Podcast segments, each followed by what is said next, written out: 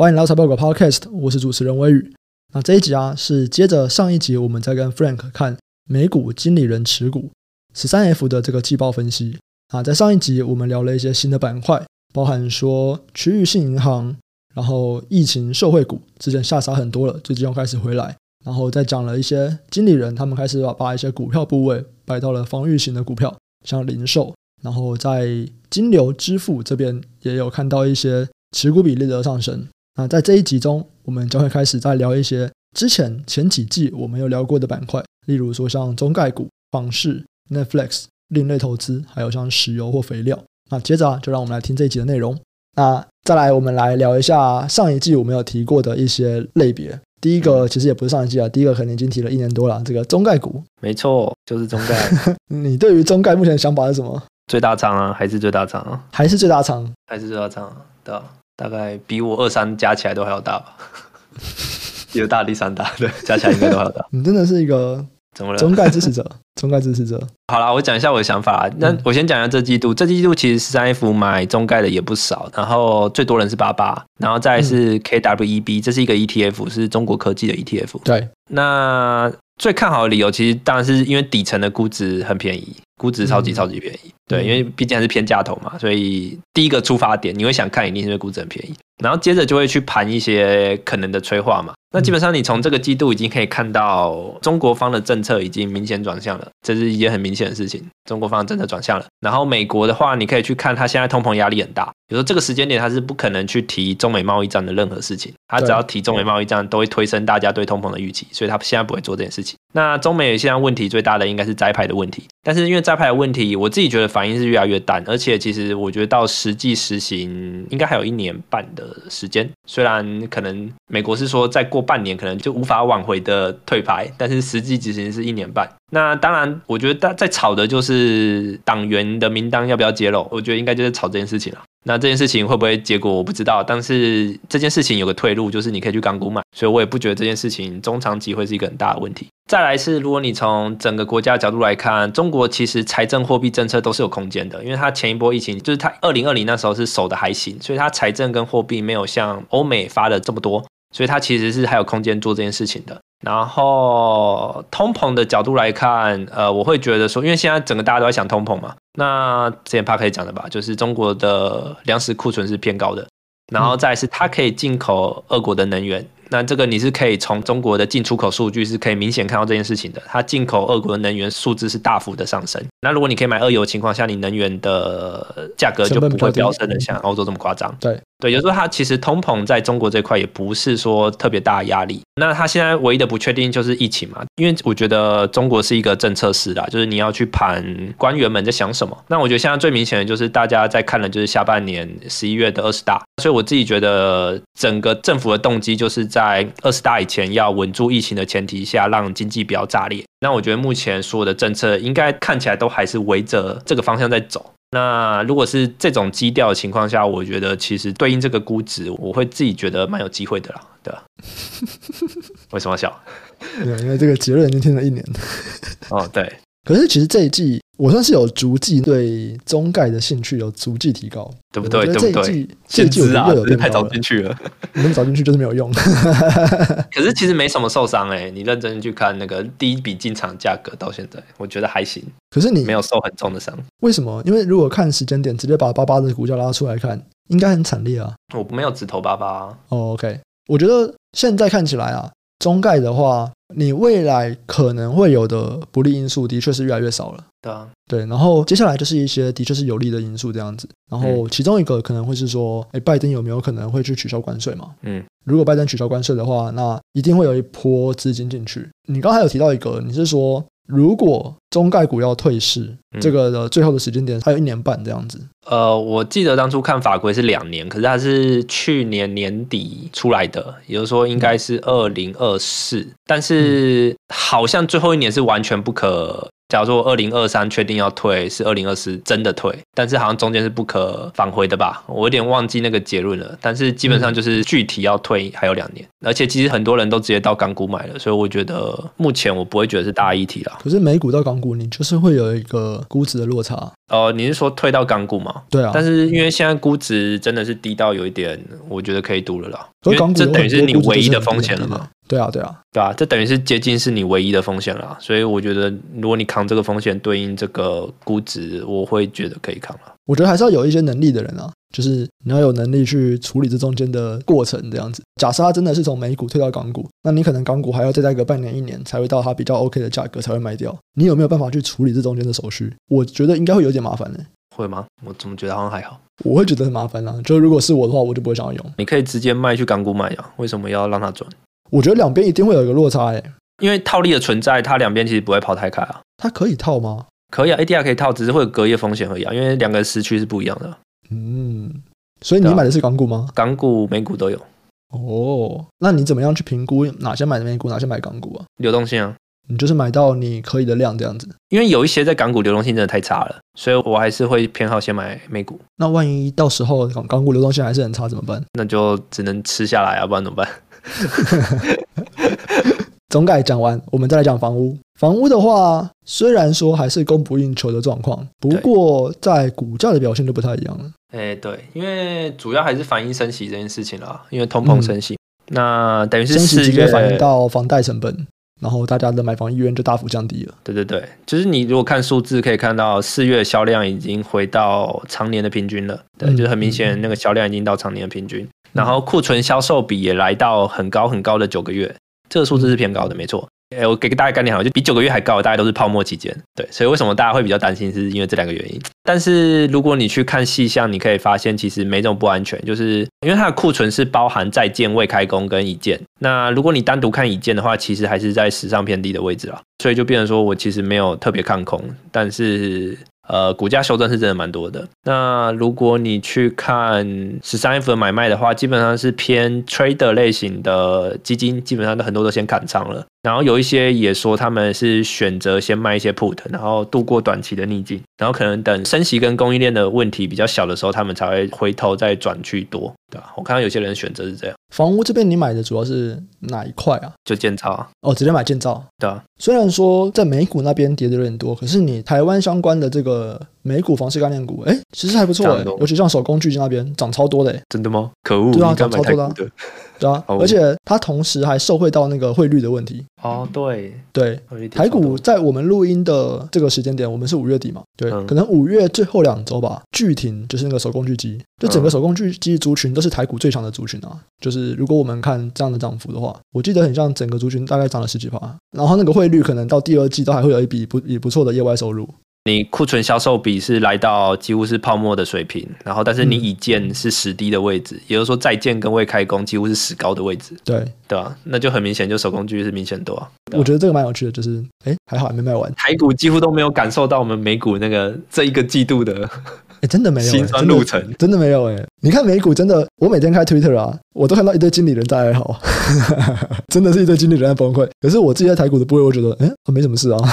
你到底在干嘛？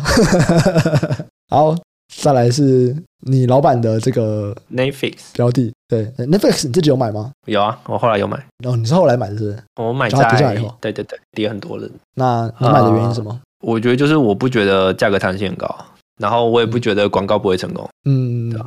我先讲一下，就是上一季三 F 买 Netflix 的人很多很多，对，是真的蛮多，而且他是买在大概三百块那个区间，就是最后一次崩跌前，嗯，对，所以其实那个价格都蛮贵蛮贵的。那我猜那个时间点大家的预期是，因为如果你单纯看使用者的人数，其实应该是还有成长空间，因为那个时候大家都还不觉得增速会突然掉下来，所以大家那个时候应该是认为还有增速空间，然后你提价也有空间，所以这个价格是可以的。但是你今天跌下来的时候，因为最新的财报开出来是看起来增长好像到一个瓶颈，人数的增长了，现在只剩下价格提价这边，所以我觉得单纯考虑价格提价这边，我觉得是我可以接受的。就这个价格对应单纯这个主题，我可以接受。然后我在想的就是，我不觉得价格弹性很高，就这样这么简单。嗯，其实这个时候当时我们都讨论过了，我们讨论的两点，第一个大概是说它容不容易涨价。它涨价以后会有多少人取消订阅，或者是就是不愿意接受这个涨价。那我觉得我们的观点蛮一致的，嗯、就是说它应该要涨是很容易涨。对。那第二个就是说，它今天涨价是一件嘛，然后另外一个是他想要去开一个低价的广告方案，现在应该已经确定就是广告方案了嘛，对不对？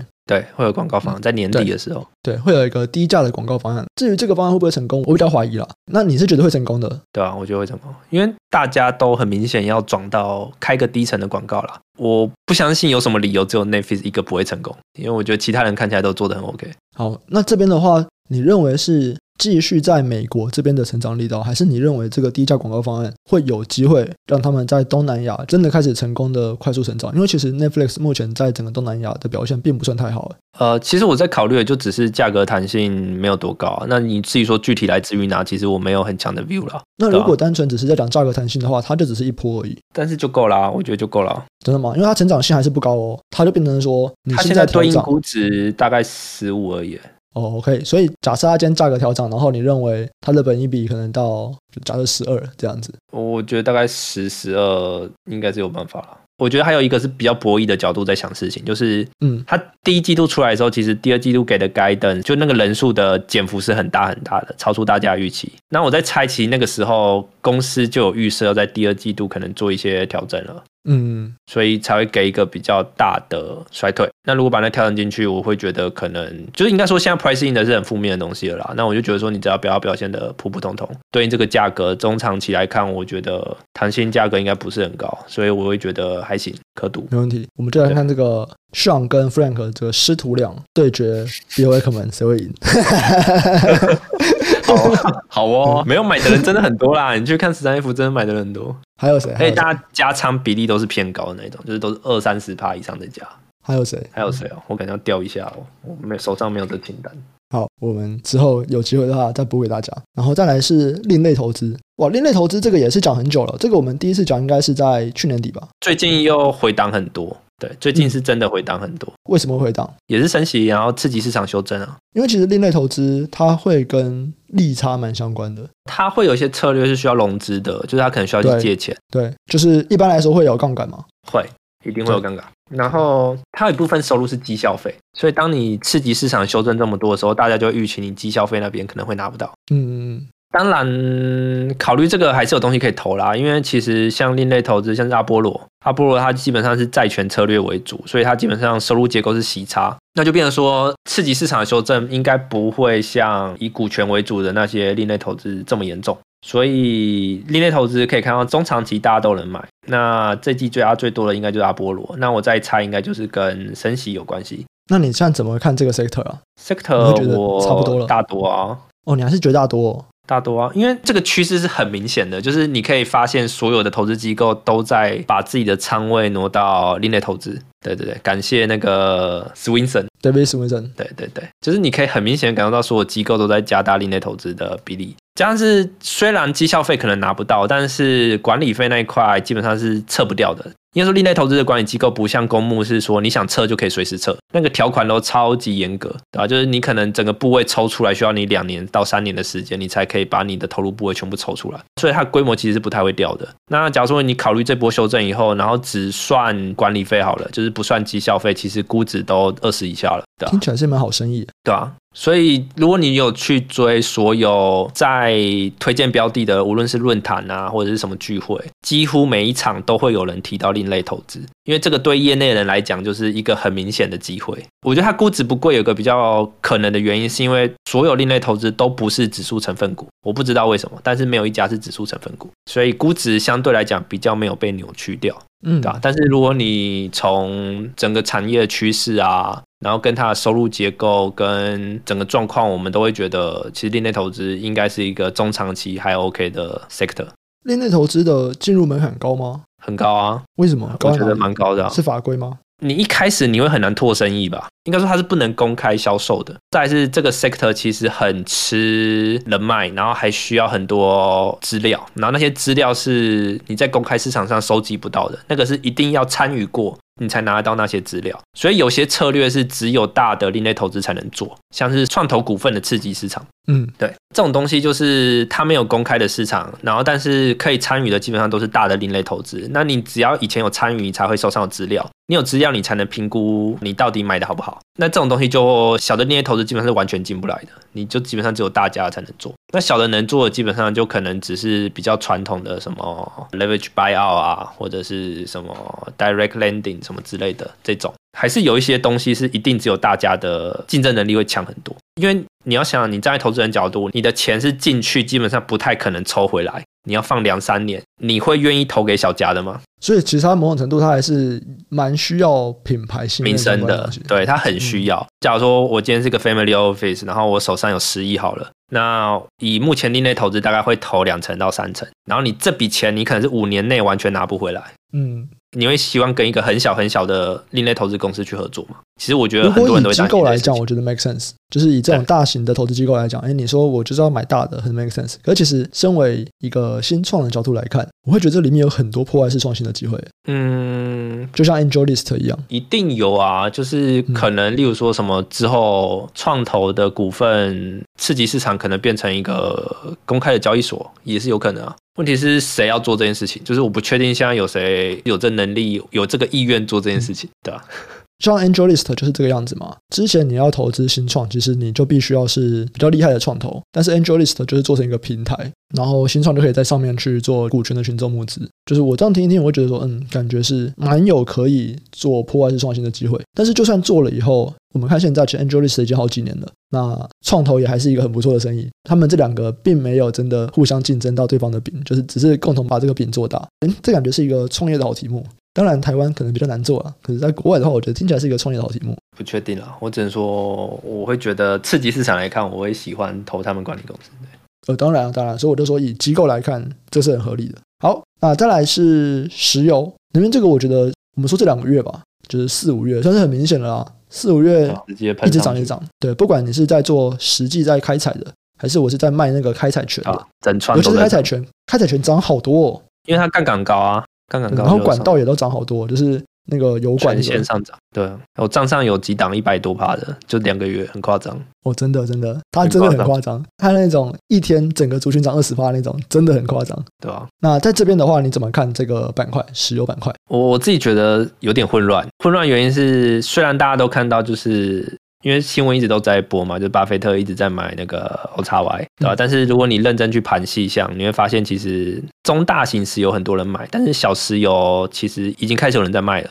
那如果你去盘谁在买谁在卖，你可以发现卖的通常是专做能源的专才，但是买的通才专才都有，所以就变成说，我就会觉得说，其实从现在这个时间点已经开始有点乱。就是大家方向已经开始有点乱喽，对对对。那问题是多方的角度，其实我也不觉得它有很大的问题。多方其实最大的角度，就是因为这一次虽然价格上来了，但是供应端那端没有马上开出供给，所以大家都觉得说这次周期应该会拉得更长更长。然后如果你从历史的角度，我觉得周期股是抓时间点比抓幅度还要简单的东西，就是大家都大概知道说可能什么时间点可能会不错，可以开始布。但是它会涨多少是大家都抓不太出来的，因为那都通常都 overshoot 很多。嗯，然后所以多方就会觉得说，就这次角度来看，跟历史来比，其实现在都还涨太少。陈思讲没错，因为 现在其实大概涨个，你说涨太少嘛？其实有一些原本快破产的，从两千年底到现在大概四五十倍了，也是有了。但是就历史角度来看，还是太少了。对，那空的理由就是最直接，就是边际价格已经远远大于边际成本。那通常这个就是危险讯号，但只是因为这次攻击没有马上开，所以让这次周期看起来走得比较长一点。然后再来是就比较博弈的角度，你可以发现仓位跟金流其实都已经打得很满了，就是大家其实是一直在加持有股的，然后仓位其实也都拉到一个不低的水平。所以我觉得现在我真的不觉得他是一个送分的啦。因为其实我还蛮早就参与这个东西了，我大概二零年第三季就开始，对吧？现在这个时间点，我不觉得是大多了啦。但是你说细部空间有没有？我就是觉得还有，因为其实能源有一些政治的问题在，所以我目前觉得比较 comfortable 的可能就是欧洲。接着，天然气一定要进口，它一定要打散那个从俄国那边进口能源的比例。那基本上受惠的所有公司，我可能觉得都还行，因为这应该是一个至少中期有机会的地方。但是你说整个产业，我自己就没这么有把握。对，你之前其实最推的是油服嘛，对不对？对啊，因为我觉得开采早晚要出来啊，可是其实到现在也都没有明显出来。那你现在对油服怎么看？还是会有啦，但是我会觉得好像可以做到更好。做到更好原因是因为如果你现在去看资本支出的地方，基本上只有二叠纪，其他盆地基本上资本支出是很少的。资本支出都在二叠纪的情况下，我就会去想说，那我直接去买二叠纪的开采，还是去买一个油服会更好一点？所以那就变成说，如果你今天资本支出不是整个行业一起拉上来的话，到底我单压二叠纪还是压整个油服，哪一边会比较好？我目前不是很确定这件事情。能不能讲一下什么是二叠纪？就二叠纪盆地啊，就是滨州那边页岩油气的开采区。嗯，就是目前五大盆地里面，就是只有二叠纪的资本支出是比较明显的。那开采权呢？开采权就是他们很多可能是以前是铁路公司啦，很早很早可能是铁路公司，然后手上一堆地，然后原本没什么价值，然后后来发现其实下面有石油，所以他们就是销售。你可以在我土地上开采的权利给石油公司，然后你就可以在上面钻油。嗯，有些人会谈就是卖出去石油的一个比例，有些人就直接像房租一样，就给我一个固定的金额，不一定啊。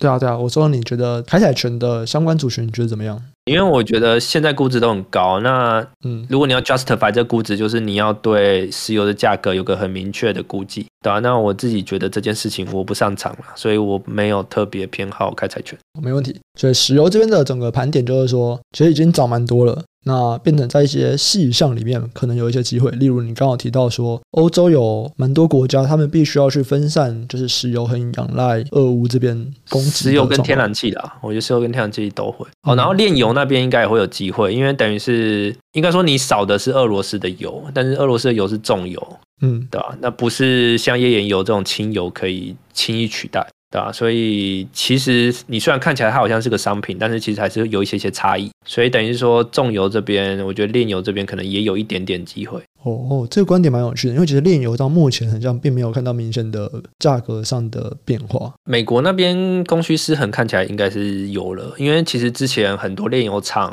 把自己的厂转成生质柴油。哦，没有，我是说股价了。哦，对，但是供需看起来已经有一点吃紧的状况了。柴油、啊、所以这样子其实就是一个蛮值得研究的机会了。我是觉得可以的，可以，嗯、但是我目前没有在这块太多琢磨。好。最后一个，最后一个跟我们之前有聊到这个粮食危机有点关系，对，就是肥料。肥料你怎么看？十三 F 来看是几乎全部都在清的啦。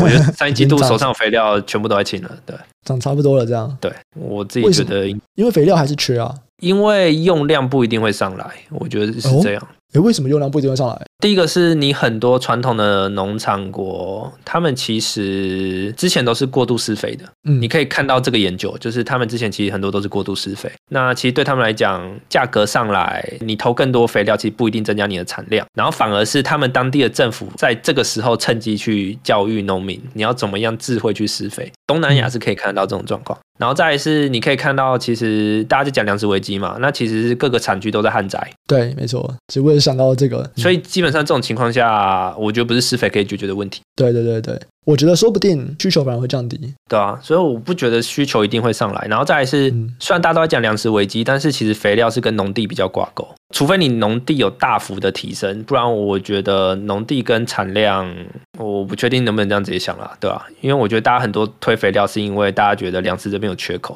但是我没有看到农地这边有大幅的上升，嗯，对啊，所以我会觉得说肥料我自己比较不舒服一点。然后再来是，其实前几年肥料厂。是有在扩产能的，有时候你只要战争一结束，其实我不觉得会有供需失衡的状况。嗯，然后加上是上周还上上周，你可以发现联合国已经想要介入去解决这件事情了。我刚刚想的其实就是想说，目前我们会有这个粮食危机啊，一部分是乌俄战争嘛。另外一部分，其实我们有一集就是在专门在讲粮食危机的一集 podcast，里面其实有提到，除了战争以外，蛮大的一部分就是在天灾。那天灾主要就是各种极端气候造成这些农作物无法生长。那如果是这个样子的话，其实它是在讲说，我们的耕地面积其实在减少，就可以产生农作物的面积在减少。那的确看起来，我觉得如果从这个逻辑推啦，感觉肥料的需求会降低。除非他没有能够找到更多的耕地要去做农作物，但是管理层角度是比较乐观一点啦，就是像 CF 他自己觉得应该有办法维持两年的价格。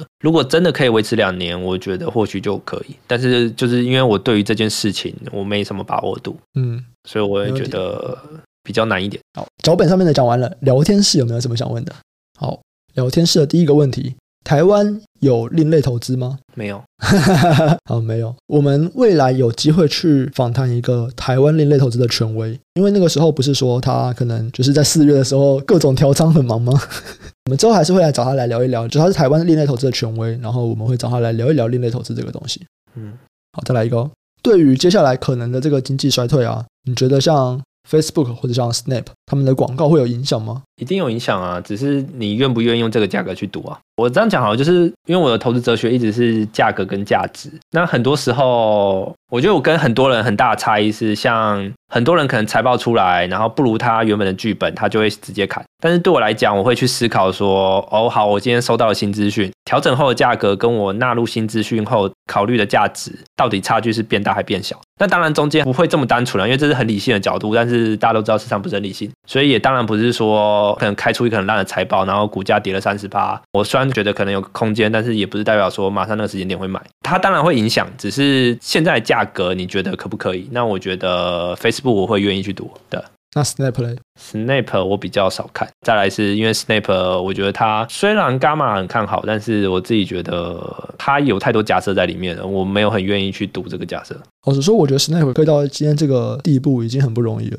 我在他们、嗯、之前不是都说他是那个 Facebook 的产品官吗？产品长，CPO，Facebook 的 CPO 出手马上 Facebook 就抄啊。对，我在 Snapchat 的电话会议的前两天，我才看到一篇文章，就是他在讲说 Snap 多厉害这样子。当然啦，两天后大家就在嘲笑他说：“哎、你看你的文章出来以后。”它这个大跌哦，可是如果我再回去想一想，我觉得它里面的想法没有错啦。我们就说，当时 Snapchat 在拒绝被 Facebook 并购以后，然后 Facebook 在它的全产品线加入了 Story 这个形式，每个人都以为 Snapchat 要倒了，结果它又是给你撑了这么多年，然后股价表现很不错，对吧，对啊，就是它没有倒，这件事情真的也是蛮厉害的，就很厉害。但是那就变成说，你以现在这个价格去赌，你其实中间有很多假设，我觉得有点难。他说他活着就很厉害了。但是大家不只是希望他活着，大家还要他未来会继续成长。这个要求会不会有点过高？我觉得有点难。其实前几年看下来，只要 Snap 出什么东西，市场反应不错，马上大家就开始抄了。嗯，对啊。然后现在又有 TikTok 的竞争，所以不好说。我最近在跟一些刚毕业的社会新生人聊天，我就在问他们说，现在的学生到底都用什么社群软体？哎，你知道，对于一些大学的女生来说，当然很多用 TikTok，可是你知道，他们有些人可能更依赖小红书，哎。真的哦，先装。我很压抑，我知道最近小红书它又重新复活，因为它其实前一阵子在中国那边已经有一点被瞧不起嘛，或者是大家觉得说这个已经退流行了。因为当时小红书是很多可能国小国中生的小女生在玩的，大家觉得说那边里面的内容就是很劣质，所以有一阵子小红书已经就是我看网络上的风向啊，大家就是觉得它不怎么样。可是如果我们再回到最近这一两年看，我不知道为什么它就是直接跨了一个年龄层，它直接让很多大学生开始使用它。哦。当时在讨厌他的那些可能高中生什么的，他们还是觉得小红书不怎么样。可是他直接跳了一个年龄层，到了大学生，然后就重新复活嘞！哇，这件事情我觉得蛮不可思议的。不知道哎，这我倒是没注意。所以你刚才不是有说什么大学女生在用什么社交软体，是那个重要资讯吗？好不好？先装。好，我告诉你一个小红书，就听说他们可以删 TikTok，但是不能删小红书。真的假的？他到底是干嘛？线索其实没用过。啊，最后一个问题。矿猫，这是我们的 Discord MOD 之一啊。他说：“听说 Apple WWDC 发表的产品和方向可能会重创 Meta，针对这一点有没有什么看法？”不知道哎、欸，没什么。哦，这太难了吧？这是什么东西都没有了，怎么会有看法呢？没什么看法。哦，我觉得他应该讲的是那个啦，Reality OS。对啊，我们办公室有一个 Oculus，只是也没有人在玩。哦，你说 VR？对啊，也没有人在玩。我觉得游戏不好玩啦，是那个比较厉害，画质还是有点差。老实说，看抓到多大吧。嗯，可以在这边聊这种事情的吗？等一下，等一下，没有，哎、欸，等一下，你你完全想歪了吧？我就只是在说 VR 的画质很差，你为什么要发出那个笑？哦、我什么都没有想到、欸，哎，好低好低，我没有，我没有在做特别的指引、欸，哎，我就只是说画质有点差而已。你在笑什么？玩游戏画质你不太讲求啊？因为其实像 VR 游戏也就这一款大款而已吧，就是 Half Life 就只有这款是偏大款，嗯、其他应该都还是小众游戏。所以你不会要求它画质很好，我是觉得戴起来还是没有很舒服了。嗯，然后大家可以推荐我有没有什么游戏？应该是没有买那个头套吧？没有买头套。什么头套？有些人会在上面买一个头套，就是固定机台往你的后脑勺上，从上面这样拉过去。哦，对对，就压力会比较平均一点。就想象成一直戴着一个安全帽在玩游戏，就是很累。对对对对对对对，压力会比较平均一点，嗯，比较不会这么多不适感。好，没问题。现在聊天室里面全部都在刷一些游戏。那如果对这集内容有兴趣的朋友，都欢迎加入财报狗智囊团，这是财报狗的 Facebook 社团，或者是加入财报狗的 Discord。像我们现在其实就是在 Discord 里面做直播，所以我才会一直讲到聊天室在讲什么东西。我们也会不定期在社团还有 Discord 中分享我们的看法，还有 Podcast 延伸讨论。那我们这集就先到这边，下集再见，拜拜，拜拜。这个有气无力的拜拜，笑死，很累，都几点了？十点半了。